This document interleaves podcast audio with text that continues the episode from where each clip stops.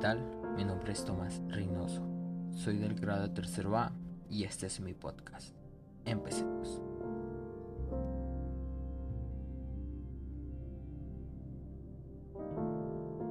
Buenas tardes, buenas noches buenos días. Depende de qué hora nos estén escuchando. Este es un podcast de un país latinoamericano. Es conocido nada más y nada menos como Brasil.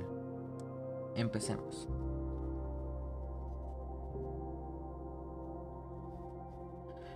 Brasil es un vasto país de Sudamérica que se extiende desde las cuencas de las Amazonas, en el norte de los viñedos y las enormes cataratas del Iguazú del sur, Río de Janeiro, simbolizado por su estatua de 38 metros de Cristo Redentor sobre el cerro de Colvado. Es famoso por sus ajetreadas playas Copacabana e Ipanema, junto a su enorme y estridente festival de carnaval, que, que se encuentra con carros alegóricos, extrovertantes disfraces, danza y música samba. La pregunta, ¿qué es Brasil? La República Federal Brasil de Brasil es el país más grande de América del Sur y el quinto con mayor extensión de territorio en el mundo después de Rusia, China, Canadá, Estados Unidos. Brasil tiene 211 millones de habitantes y es el país más poblado de América Latina.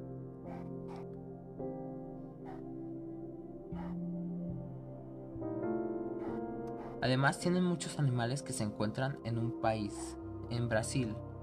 Unos están en peligro de extinción de, y otros los comen. Aquí les va 10, ya que son demasiados. Continuamos.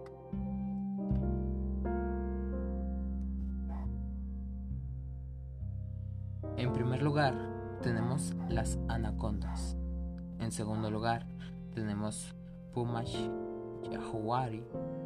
En tercer lugar, tenemos al jaguar de las Amazonas. En cuarto lugar, tenemos a Naundu. En quinto lugar, tenemos al Titi Pigmeo. En sexto lugar, tenemos Tanta brasileña. En séptimo lugar, tenemos al delfín rosado de las Amazonas. En octavo lugar, tenemos al mono capuchino. En noveno lugar tenemos al lobo de Crin.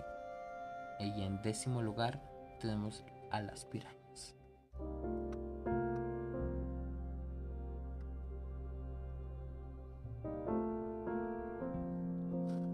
Aquí les tengo el idioma oficial, es portugués. Es como el español, pero suena raro. Sí, es hermoso a la vez por el acento. La pregunta, ¿De dónde se creó el idioma? Aquí te la responderé. En Brasil se habla portugués porque fue la colonia de Portugal. Pero, ¿cómo sucedió? La historia comienza hace muchos años. Para comprenderla hay que analizarla lo sucedido en Europa del siglo XV. La segunda mitad del siglo XV marcó el, el final del medioevo y comenzó la edad moderna. El único idioma oficial de Brasil es el portugués, lenguaje implementado por 200 millones de brasileños. Por lo tanto, Brasil es el único país de América con este idioma oficial. Se puede observar pequeñas diferencias entre algunas zonas, sobre todo en los acentos y vocabularios, por lo que hay varios dialectos.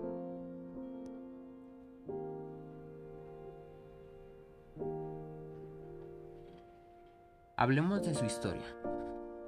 El país fue gradualmente poblado por portugueses que buscaban escapar de la pobreza y por nobles quienes consiguieron privilegios coloniales.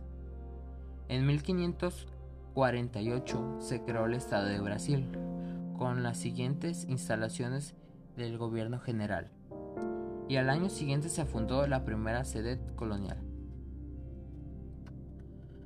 Aquí un turista nos da su opinión.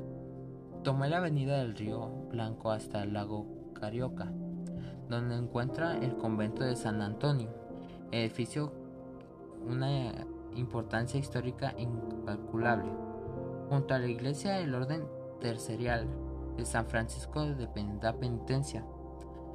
Forma uno de los más antiguos e importantes conjuntos coloniales, que aunque permanezcan en una ciudad que permanecen en la ciudad del Río de Janeiro.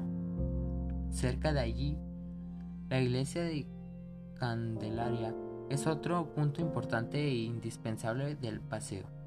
Su constitución se produjo entre 1609 y 1811.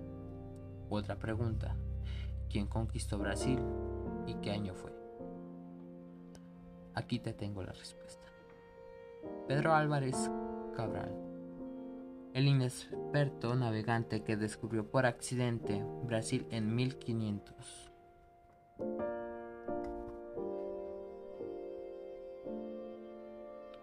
Hablemos de su cultura. ¿Cuál es el deporte favorito de Brasil? No decimos por nada de nuevo mencionar el fútbol como un deporte favorito de Brasil. Fue introducido por deportistas ingleses Charles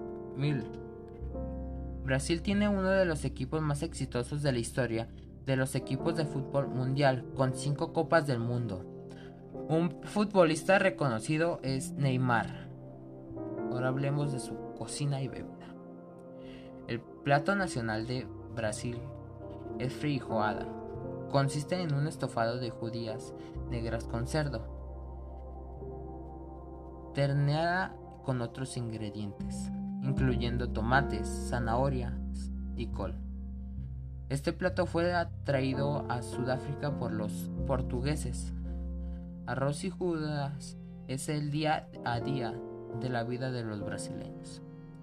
El cóctel tradicional de, Brasil es la capiriña, hecha con cachamaca, licor destilado de azúcar de caña, azúcar y lima.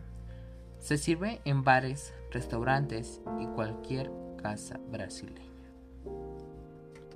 Ahora hablemos de música y baile. La música brasileña fue desarrollada por africanos, portugueses e influencias americanas, resultando en diferentes estilos únicos incluyendo la samba, bossa nova, brega, frevo y axe. Pero el más popular que al de lejos de la samba.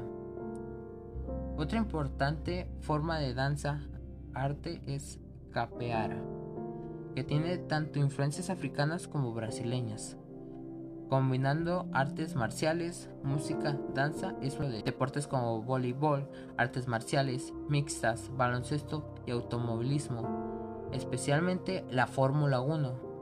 Tiene un alto nivel de popularidad. La capoeira es una disciplina afro-brasileña, originalmente en el país, practicada inclusivemente en territorio brasileño.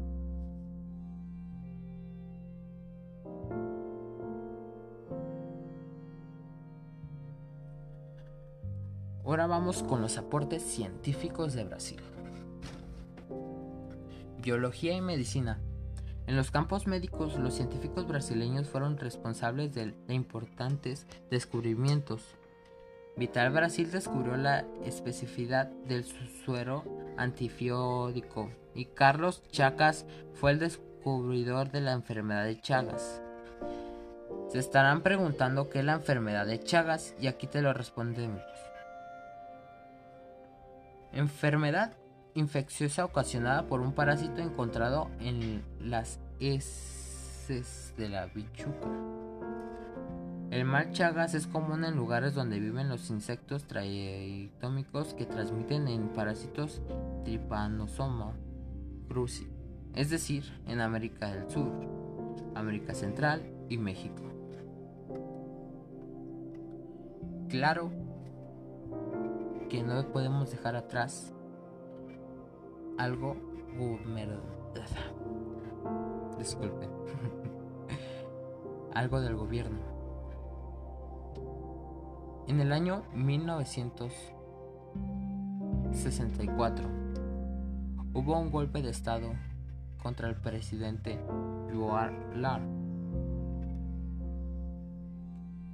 Pero yo no les voy a contar la historia. la historia se las cuenta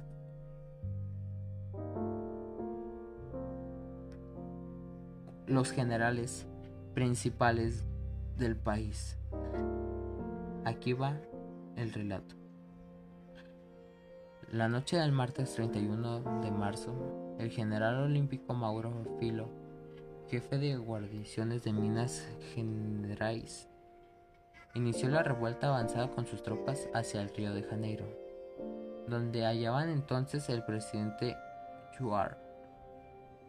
El mismo día, la embajada de los Estados Unidos en Brasil empezaron la operación Brote Sam 1415, cuyo objetivo era asegurar el éxito golpe.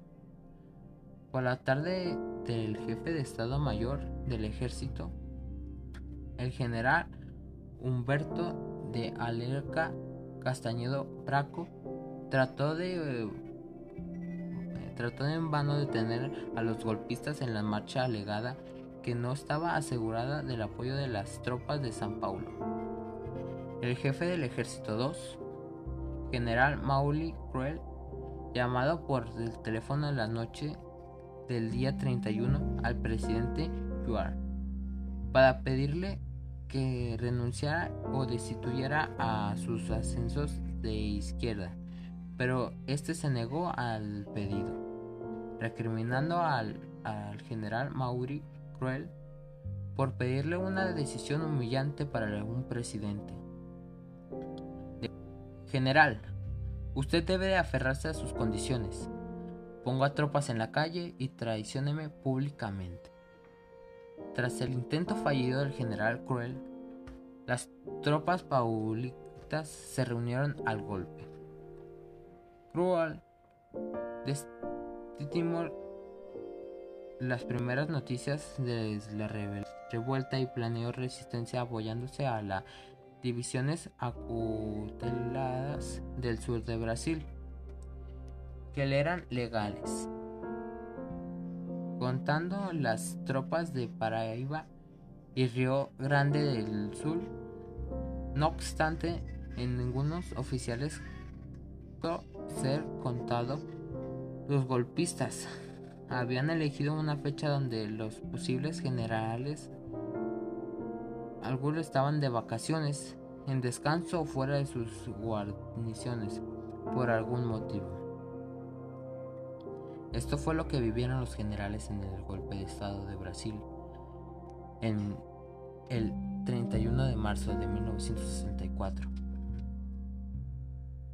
Triste por los brasileños, triste por lo mismo que están pasando nuestros hermanos colombianos.